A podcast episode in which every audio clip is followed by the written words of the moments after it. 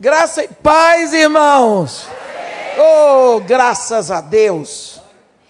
Dessa vez, não foram as cadeiras que falaram. Eu gostaria de convidar a igreja para abrir a Bíblia no livro do profeta Amós, no capítulo 4. Tenho boas novidades para vocês. Tem dia 16, agora vai ser a festa das minhas crianças, a festa do final do ano, onde nós entregamos tudo o que eles vão usar durante o ano, toda a roupa, tênis. Eu quero agradecer a Deus pela vida de um casal que está presente aqui, que doou todos os tênis. E ainda sobrou dinheiro, mas eu não vou devolver. E graças a Deus as sacolas das crianças estão todas prontas. Esse ano não houve dificuldade para comprar os panetones. E já estão comprados. E as cestas básicas todas eu faço o depósito amanhã. Eu quero dizer para vocês que isso é uma alegria muito grande porque eu começo a preparar isso em fevereiro. Por exemplo, eu viajo para o mês, para, agora no final do mês, para os Estados Unidos e fico trabalhando lá e no Canadá.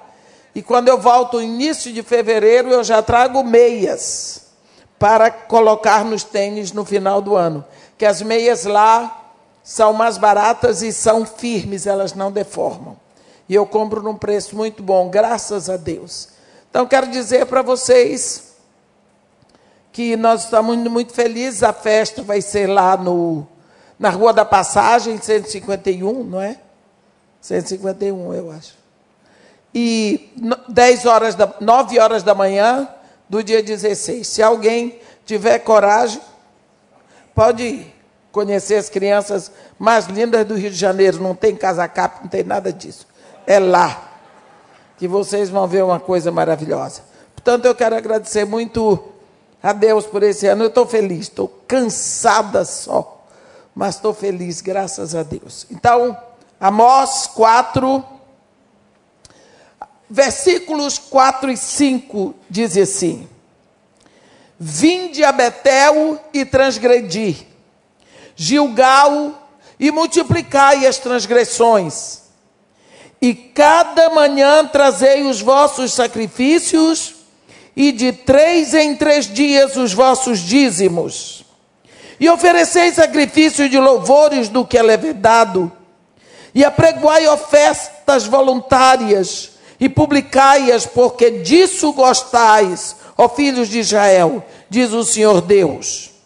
E no versículo 12, Deus conclui dizendo: Portanto, assim te farei, ó Israel, e por isso te farei preparar Prepara-te, ó Israel, para te encontrares com teu Deus, porque é Ele quem forma os montes e cria o vento, e declara ao homem qual é o seu pensamento, e faz da manhã trevas e pisa os altos da terra. Senhor, Deus dos exércitos é o seu nome. Nós estamos no final de um ano de trabalho e de igreja em igreja, estado, várias cidades, vários estados e até países, e nós vemos uma moda que vai crescendo nas igrejas. O culto, como era há cinco anos, já não é mais o mesmo hoje. Os hinos que se cantavam há cinco anos já não são os mesmos hoje. Eu não estou nem falando do inário, porque o inário prejudicou tanto que procuraram esconder o inário. Não é? Mas eu fico perguntando por que nós mudamos tanto o culto?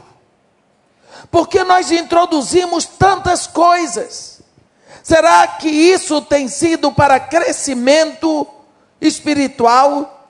Será que isso tem nos levado a uma intimidade maior com Deus, a um conhecimento maior da Bíblia? Ao mesmo tempo que nós vemos toda essa fluência de diversidades, nós vemos uma ignorância bíblica que se estende cada vez mais. Então, quando nós vemos aqui o profeta, Deus falando por boca do profeta Amós, ele está falando para uma nação que fazia um grande show de adoração, mas ao mesmo tempo oprimia os pobres. Como é que você pode adorar um Deus que lhe disse para não oprimir os pobres? E como é que você beija e dá tapa numa pessoa ao mesmo tempo? Porque se você faz o que Deus disse para não fazer, e ao mesmo tempo você o adora, alguém está doido e não é Deus. Então Deus está dizendo aqui: olha, vocês estão oprimindo os pobres. Ele começa certo o capítulo 14 em cima das mulheres. E vós, vacas de Bazã, que estáis no monte de Samaria, oprimis os pobres esmagais os necessitados e dizeis a vosso marido: cá e bebamos. Jurou o Senhor Deus pela sua santidade, que dias estão para vir sobre vós, em que vos levarão com anzóis e as vossos restantes com fisga de pesca. Saireis cada uma em frente de si pelas brechas e vos lançareis para Hermon, diz o Senhor. Por que Bazã? Bazã é a região do sul de Judá, onde as pastagens são nobres, onde as pastagens são ricas, onde o clima é especial. As vacas de lá têm o melhor pasto, a melhor água, o melhor lugar. Então elas comem bem, descansam bem, têm um pelo belíssimo. É por isso que ele chama as peruas ricas de vacas de Bazã. Quer dizer, tem o um melhor. E dizem ao marido: da cá e bebamos, mas elas oprimem os pobres e esmagam os necessitados. Eu estou dizendo isso porque eu passei numa igreja e vi um convite é tempo de limpar o guarda-roupa. É tempo de limpar o guarda-roupa. Tragam tudo o que vocês não querem mais, que nós vamos levar para os asilos e para os orfanatos. Eu olhei para aquilo, me controlei o bastante, fiquei triste, fiquei aborrecida e no final eu falei com o pastor, disse, pastor, talvez o senhor nunca mais me chame aqui, mas eu tenho que lhe dizer, o senhor não tem vergonha daquilo ali não. Quer dizer que os pobres, os necessitados, os órfãos, só são dignos do resto. O Deus que fabricou os ricos no ventre da mãe, não é o mesmo Deus que fabricou os pobres? Por que, que uma criança pobre no final do ano só tem direito a um resto do seu filho? Ah, leva essa roupinha para o seu filho, elas estão em bom estado. Então, se estão em bom estado, você não dá para o seu neto. Porque o seu neto tem que ter um novo. Eu não estou dizendo que você tem que pegar a roupa e joga fora, mas não custa nada. Você comprar um par de roupa nova para dar. Sabe, criança é a mesma em todo canto. Criança gosta de chocolate, criança gosta de, de biscoito, criança gosta de abraço, criança gosta de roupa nova, de brinquedo bonito. Criança gosta de abrir um presente. Criança gosta de perceber um sapato na caixa. E por que é que a criança rica gosta e a criança pobre não, não gosta? Será que nós não estamos com a mentalidade dessas mulheres aqui que estão condenadas pela palavra de Deus? E Deus diz: isso, isso leva vocês a cultuar falsamente. Isso leva vocês a oferecerem um culto falso. Por quê? Porque vocês oferecem um sacrifício de louvores do que é levedado, do pecado. Com a mesma boca que vocês amaldiçoam, vocês louvam. E vocês vêm oferecer sacrifício a mim? Vocês proclamam as coisas no meu nome? E acham que eu estou surdo, cego e mudo para tudo isso? Ele diz: Por isso eu deixei vocês sem dentes, em, sem os dentes limpos em todas as vossas cidades. Eu retive a chuva de vós, eu feri vocês com crestamento, mandei o gafanhoto, enviei peste contra vós, e tudo isso não fez com que vocês enxergassem e se voltassem para mim. Olha, nós estamos no Brasil numa situação em que de uma hora para outra nós nos acostumamos com a situação. As coisas não melhoraram. Simplesmente parece que nos acomodamos. Até ninguém mais comenta. Segunda-feira eu cheguei aqui, no primeiro voo, chegando de Vila Velha, lá de Vitória. E um rapaz entrou no avião lá em Vitória e disse: Ei, será quem vai ser preso hoje, hein? Quem vai ser preso? Será que tem alguém para ser preso? Quer dizer, virou uma diversão. A dor já não existe mais. A vergonha não existe mais. A honra não existe mais. É dessa forma que nós estamos concluindo um ano. Quando nós olhamos para trás, que ano nós passamos? A nossa nação exposta, envergonhada. Pessoas que não sabem o que é ter o salário, pessoas que não receberam o décimo terceiro do ano passado. Pessoas endividadas, os montes de moradores de rua que temos hoje, Cresceu tanto, cresceu tanto. A fome aumentou. Talvez vocês não saibam, porque vocês não vivem, não têm a experiência que eu tenho. Muito, muito, pessoas que não têm remédio. Pessoas que estão ficando cegos com glaucoma porque não tem um colírio para botar, que o colírio é muito caro. Isso tudo está diante de nós e nós estamos festejando. Vamos fazer festa, tem Réveillon na praia, carnaval está aí mesmo. O que é isso? Nós precisamos acordar. Eu sei que você não vai para o carnaval, mas você vai para o Hotel Fazenda, não é? Você vai, quem sabe, para o exterior, não é? Ou você vai para algum lugar para descansar no carnaval mas com tanta gente passando fome. Mas vamos esquecer disso, vamos lembrar que dentro da igreja tem pessoas com necessidade, nossos irmãos. Será que tem muito para celebrarmos? Será que o crescimento espiritual vale a pena celebrar? Será que nós aprendemos muito mais da Bíblia? Será que o nosso relacionamento com Deus se enraizou ainda mais.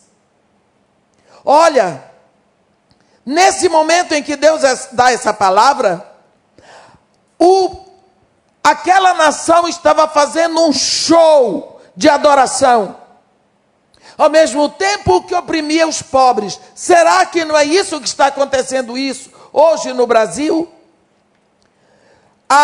Naquela época, a nação desenvolveu uma religião conveniente. Não é? Conveniente para eles. Porque era um culto muito bonito, atrativo, chamava outras pessoas para virem. Todo mundo gosta de ouvir uma boa música. Tem igrejas hoje que têm orquestras maravilhosas. Eu não estou condenando, mas orquestras. Hoje nós temos igrejas no Brasil que tem maestro só para cuidar da orquestra. Eu fico maravilhado, eu gosto de boa música e a música é boa. Mas isso é um lugar onde você vai e você se encanta com tudo. Será que Deus não está chamando atenção? Será que é isso que Deus quer de nós? Quando o próprio Deus diz, o que é que Deus requer de ti, ó homem? Que ames a justiça, que pratiques a misericórdia e que andes com integridade diante do teu Deus. Será que nós estamos praticando a justiça? Será que a justiça, a retidão nossa está sendo uma prática? Será que nós estamos amando a misericórdia? Será que nós estamos nos movendo consciente de que Deus está onde nós estamos? É isso que Deus diz por boca do profeta Miqueias. O que é que Deus quer de ti, ó homem, que ames a justiça que pratiques a justiça, que ames a misericórdia e que andes com integridade diante do teu Deus. Uma nação que estava oprimindo os pobres desenvolve um culto que era um show, desenvolve uma religião conveniente. Esta nação teria que conhecer, teria que ter um encontro com Deus, o qual foi feita, com o qual ela fez uma aliança. Olha, nós temos uma aliança com Deus selada no sangue de Jesus.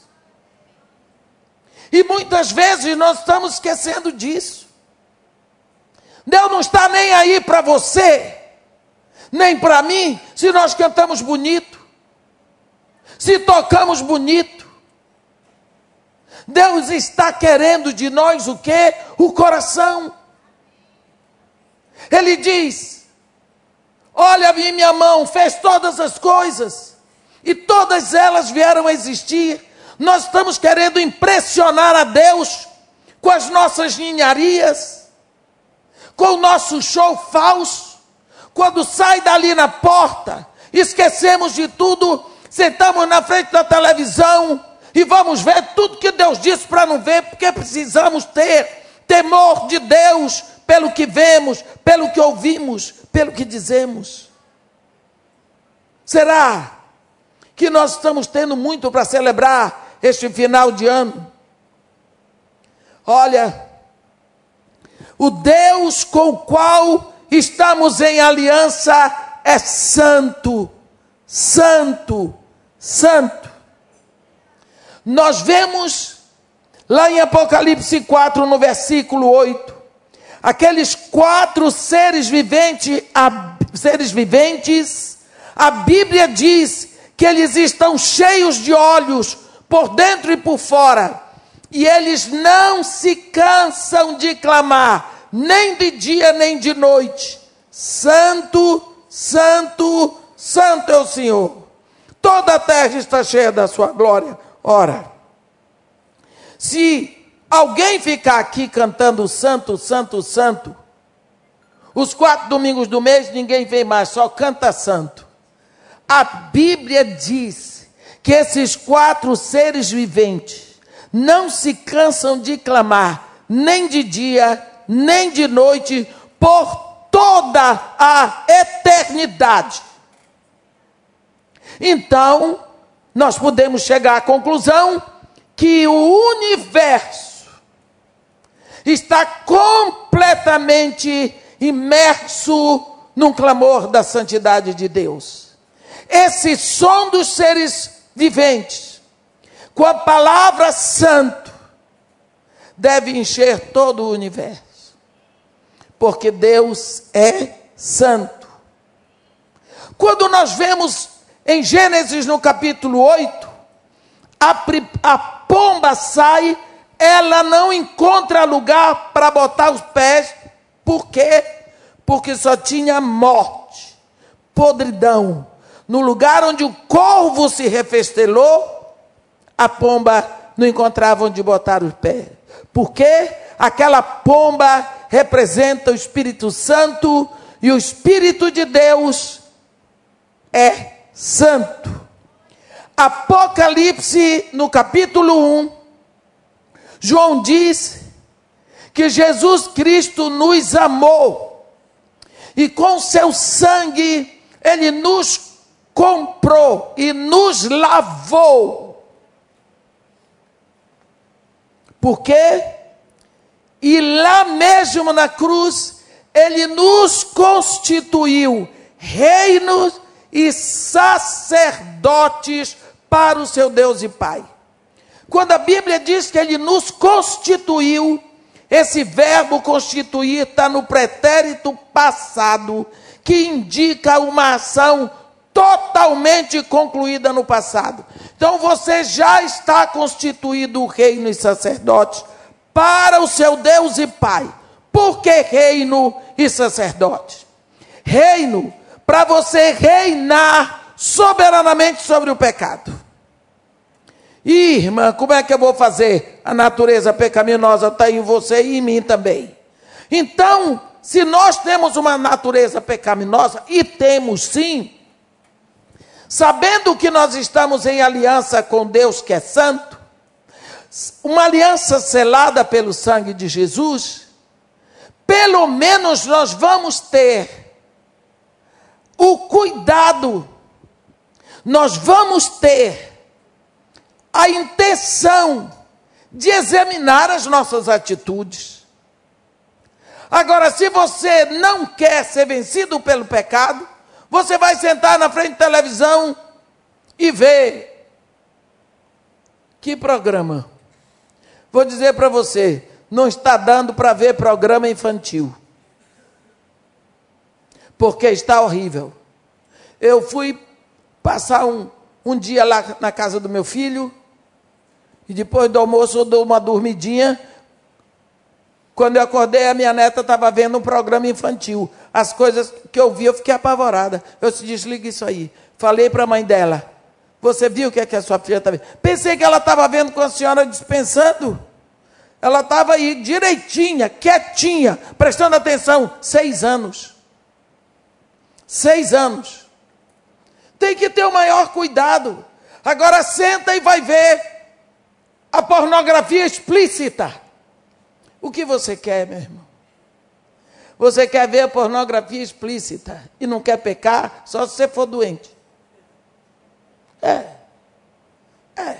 Porque tudo que chega à nossa mente passa pelas, pelos órgãos dos sentidos. Você viu, atina o desejo, do desejo vem a queda. Não era melhor não ter visto? Vá assistir documentários sobre as onças, sobre os elefantes. É só o que dá. Porque se você olhar, hum, misericórdia, não dá mais. Tem que procurar. Tu vê programa em alemão. Para quem não entende. Né? Lá em 1 de Pedro, Segunda de Pedro, desculpem. Pedro, ele tem uns negócios bons, né? Pedro. Pedro é um apóstolo que eu respeito demais pela simplicidade dele e pela seriedade dele. Ele apanhou muito, apanhou muito aquele homem. Mas quando ele escreve, você pode beber do que Deus diz pela boca de Pedro. Ele era um homem que não estudou muito. Mas o que ele diz é da experiência que ele tem com Jesus. E o coração dele. E aqui em 2 de Pedro, ele diz, no versículo 3: Visto como pelo seu divino poder nos têm sido doadas todas as coisas que conduzem à vida e à piedade, pelo conhecimento completo daquele que nos chamou para a sua própria glória e virtude, pelas quais nos têm sido doadas as suas preciosas e muito grandes promessas, para que por elas vos torneis co-participantes da natureza divina, livrando-vos da corrupção das paixões que há no mundo. Presta atenção. À medida que você vai entrando, você vai se tornando co-participante de outra natureza, a natureza divina. E à medida que você vai embarcando nessa natureza divina, as coisas das paixões que há no mundo vão cedendo. Mas tem gente que fica sentado na frente da televisão, eu vou fazer, eu vou ver. Tem nada disso não. Deus é que efetua em mim o querer e o realizar. Na hora que ele não quiser mais que eu peque, ele vai tirar de mim o desejo de ver o quê, meu irmão? Quer dizer, assim também é demais. Você quer que Deus mastigue para você engolir o que ele já fez até hoje não vale a pena. É preciso que você se empenhe.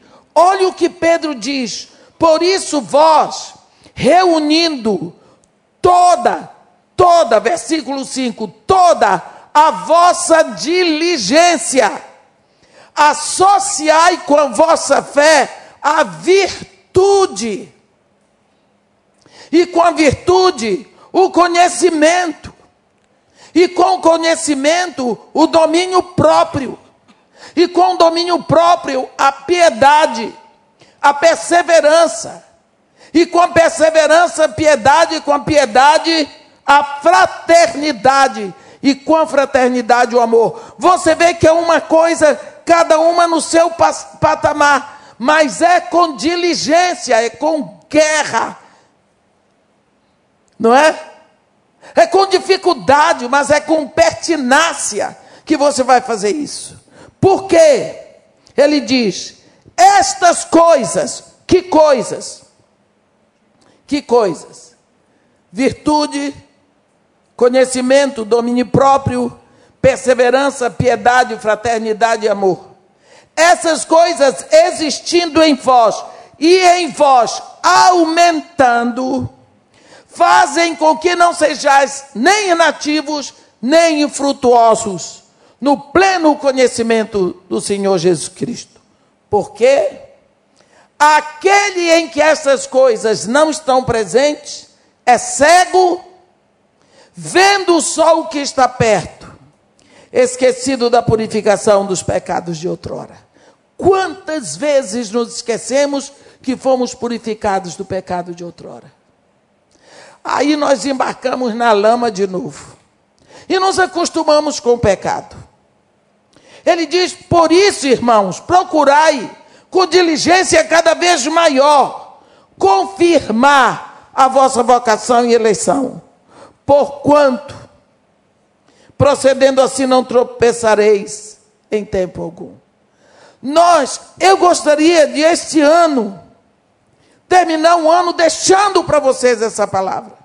Não esqueçam que esse crescimento já não depende de Deus, depende de cada um de nós.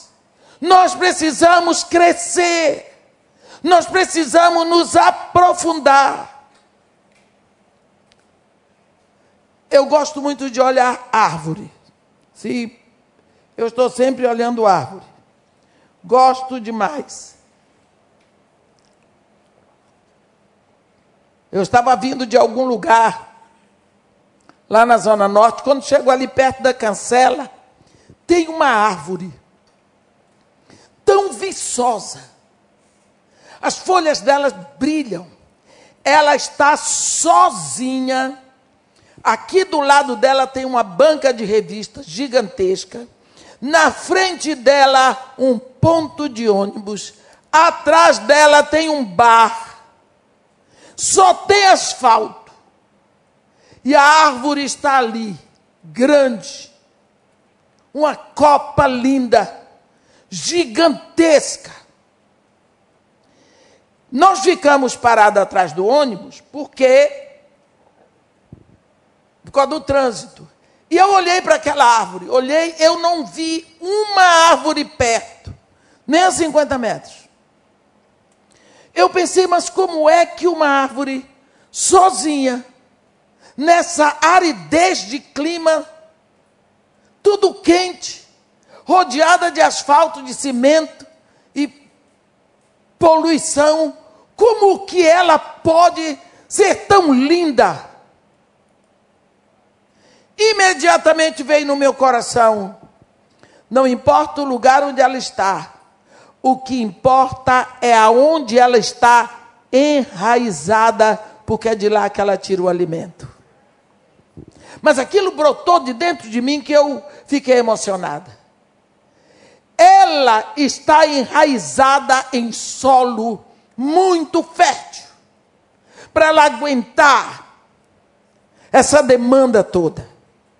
E a Bíblia diz em Colossenses que nós estamos enraizados em Cristo.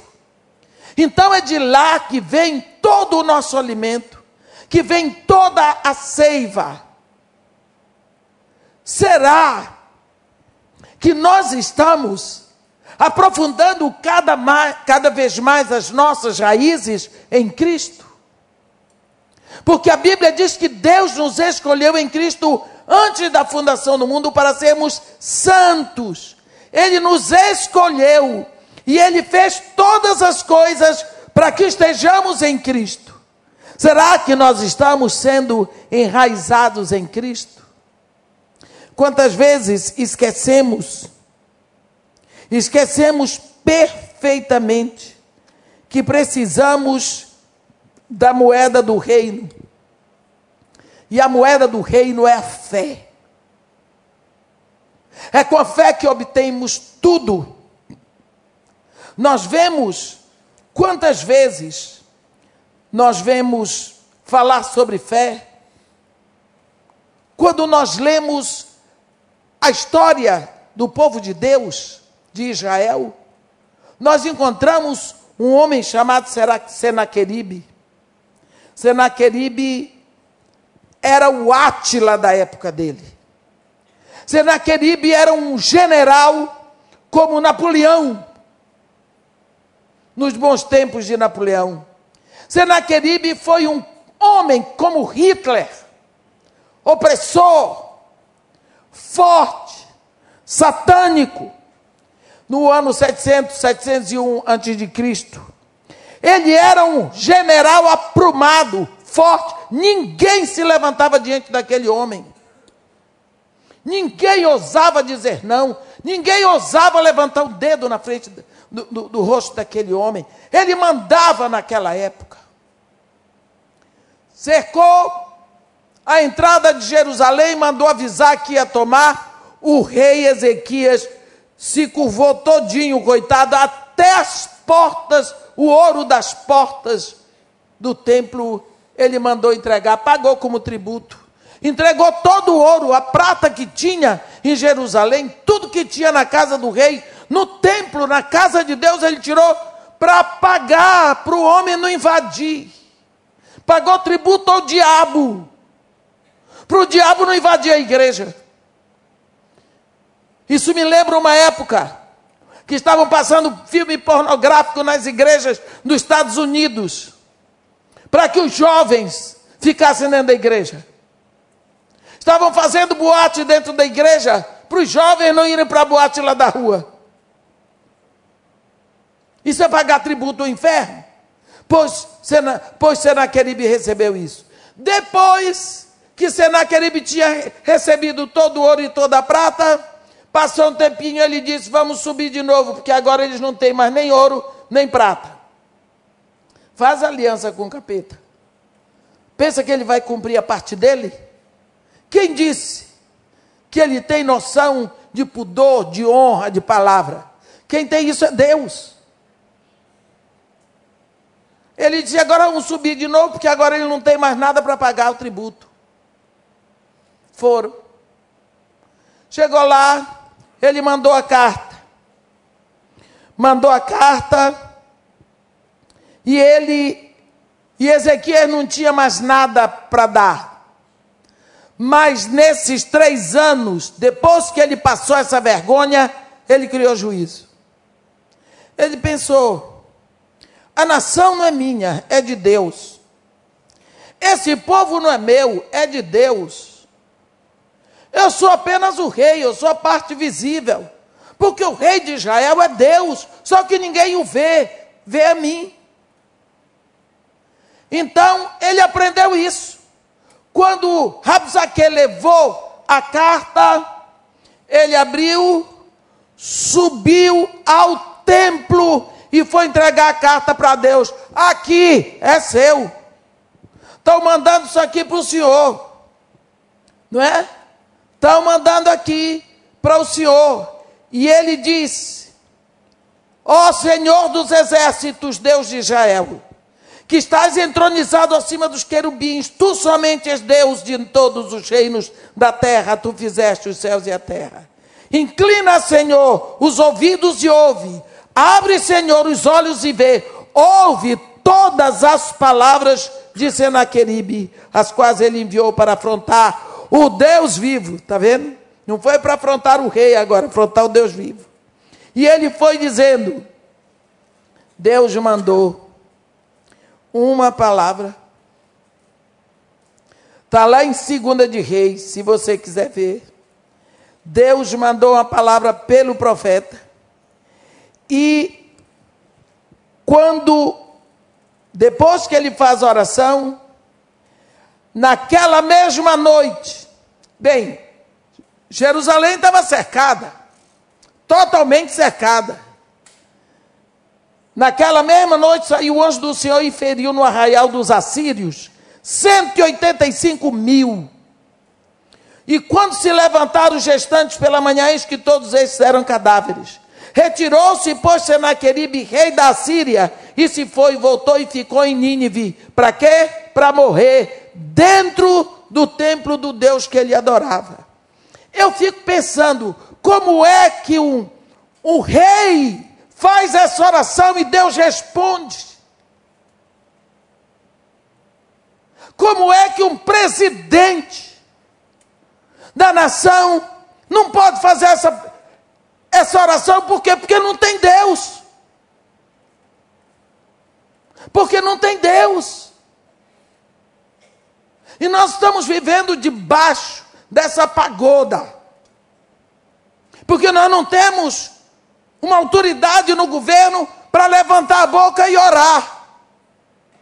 E conclamar uma reunião de oração lá no Sambódromo, o dia que eu dei essa sugestão para um homem que era encarregado da reunião dos pastores, ele disse: Ah, irmã, o, os pastores estão muito desunidos, mas o senhor, vá para lá sozinho e ore porque o senhor é responsável. Ficou por isso mesmo.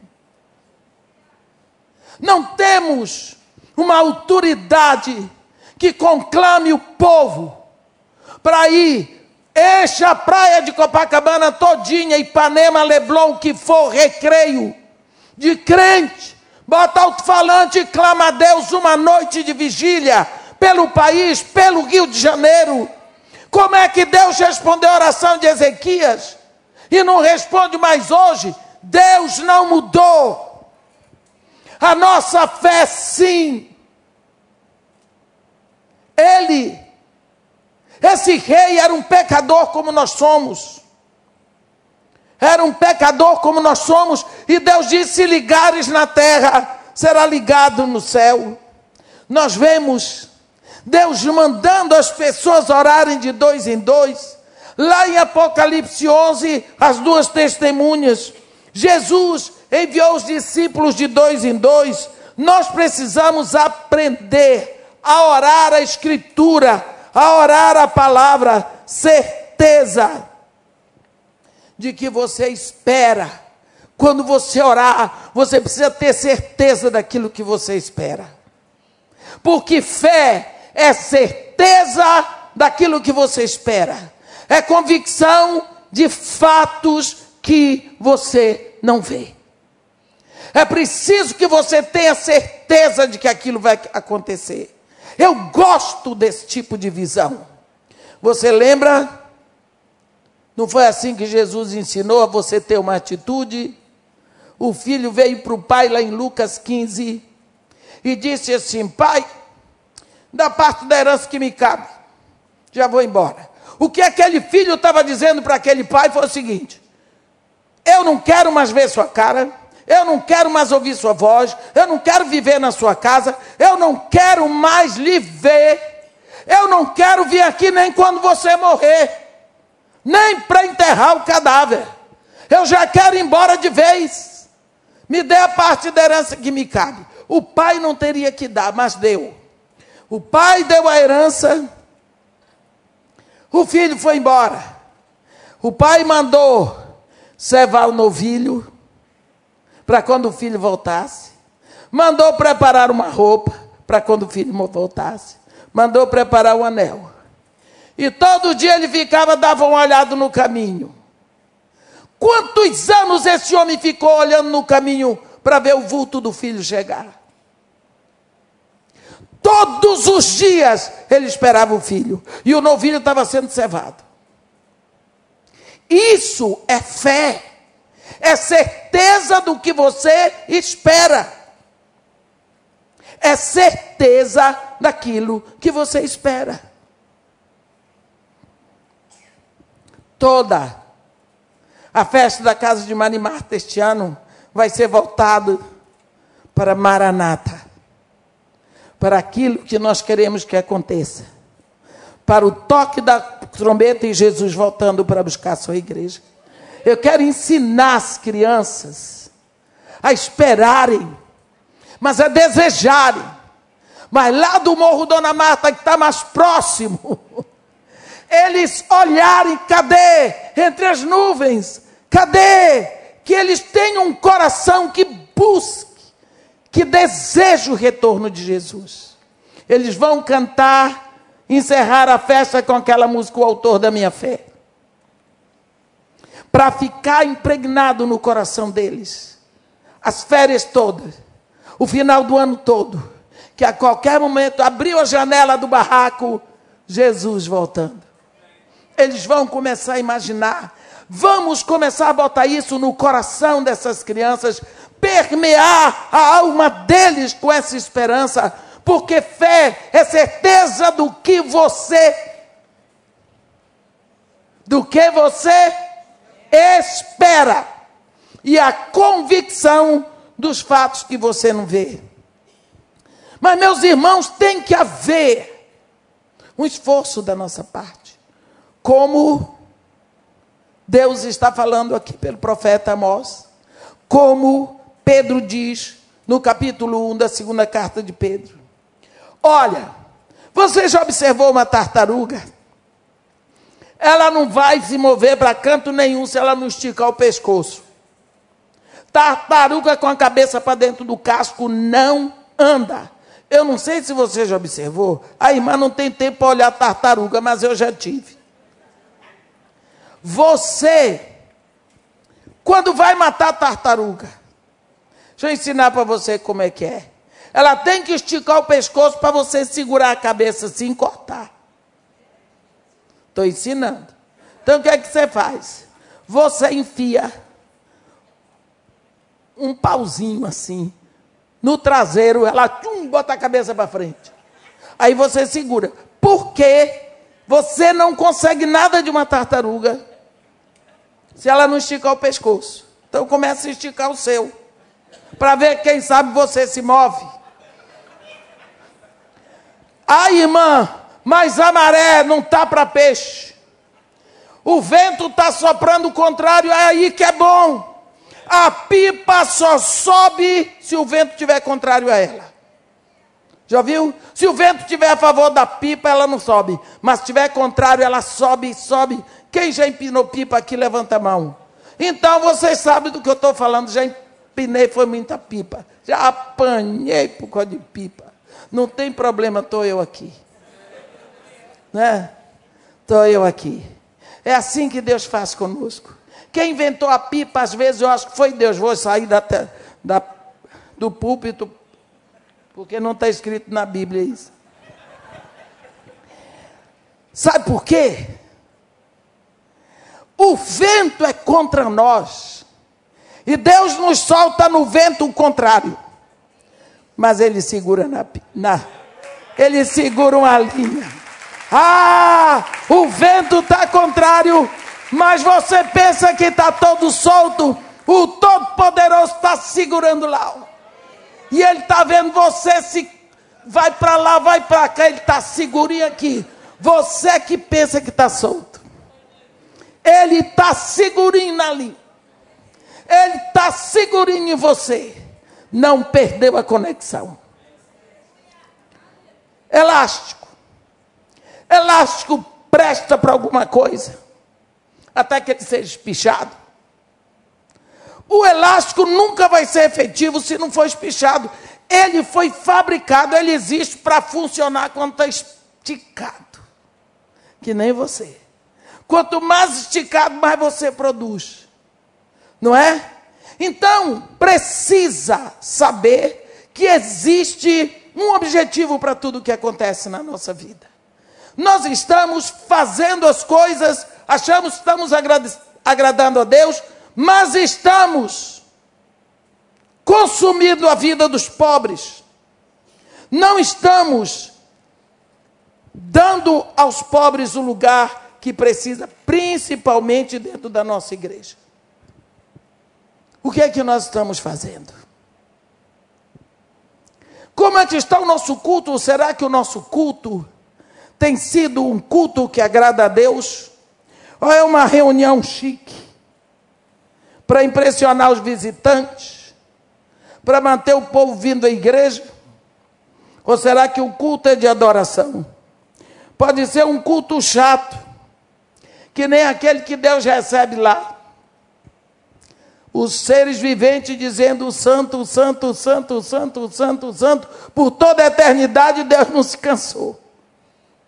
Porque os quatro seres viventes são santos. Mas eles dizem que Deus é santo. Por toda a eternidade. Como foi o nosso ano? Será que nós produzimos para a glória de Deus? Será que nós crescemos as raízes para serem mais aprofundadas em Cristo? Será que nós buscamos mais de Deus? Quanto tempo nós gastamos na televisão, na conversa fiada do, do, do Facebook? E quanto tempo nós gastamos com a meditação na palavra de Deus? Eu quero dizer uma coisa para você. Está perdendo tempo se você pensa que está enganando alguém. Você não engana nem o pastor, quanto mais a Deus.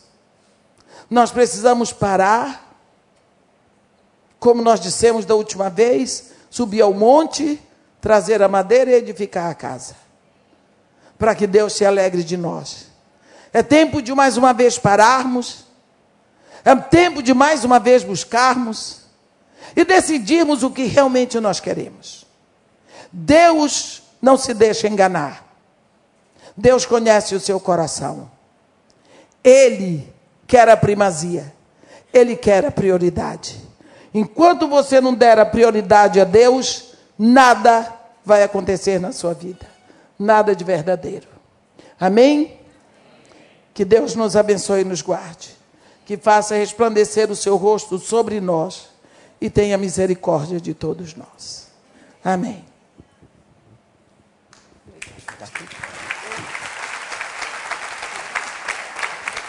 Vamos ficar de pé, irmãos? Vamos orar? Toda vez que eu ouço essa expressão da repetição da santidade de Deus na boca dos seres viventes ou dos anjos, eu me lembro de uma palavra que Deus me deu, que eu transmiti à igreja recentemente. Eles faziam isso sem cansar, porque eles admiravam a grandeza do Senhor. Nós temos perdido admiração por Deus. Estamos colocando tantas coisas na nossa vida como mais importante e não são. Eu louvo a Deus por esta palavra profética forte, muito forte, que Mãe de Meia tem toda a liberdade entre nós de pregá-la, pela sua autoridade, pela nossa proximidade, pelo carinho que ela tem por nós. Nós vamos orar agora, pedindo a Deus misericórdia, mas eu queria pedir que você orasse pela vida da irmã de Meia, ela que é uma companheira de tantos anos desta igreja, o seu ministério, suas crianças. Vou pedir que você estenda as suas mãos para cá. Meu Deus, meu Pai, obrigado muito obrigado pela instrumentalidade poderosa da tua serva em nossas vidas. Todas as vezes que irmã de Mé tem estado conosco, o Senhor tem nos falado, nos advertido, também enchido nosso coração de alegria e esperança. Obrigado, meu Pai. E que tudo que ouvimos aqui hoje não fique apenas na beleza de um sermão, na teoria, mas que possa ó oh, Pai, frutificar numa reação na vida de cada um de nós, na vida da tua igreja aqui no Recreio. Abençoa, Senhor, tem misericórdia de nós, e nós queremos fazer diferença nesta nação tão machucada e tão cheia de pecado. Senhor, ajuda-nos para que vivamos a tua vontade e que possamos resplandecer a tua luz. Agora, Deus, olha a tua serva, seu ministério, sua saúde física, psicológica. Ó Pai, que o Senhor possa acrescentar poderosamente sobre a vida dela, sobre a vida daquele ministério no Morro Dona Marta, das suas crianças. Quantas crianças são cuidadas ali, Senhor, e acima de tudo, ouvem a ministração da tua palavra e da palavra de salvação. Abençoa, Pai, renova as forças da irmã de meia, de todo aquele ministério e nós te agradecemos por esse encontro, por essa parceria que temos com ela. E temos visto nela, Senhor, a tua graça, o teu amor e a tua luz. Abençoa-nos e abençoa especialmente a tua serva em nome de Jesus. Nós oramos. Amém. Queria que você agradecesse a instrumentalidade dessa serva do Senhor.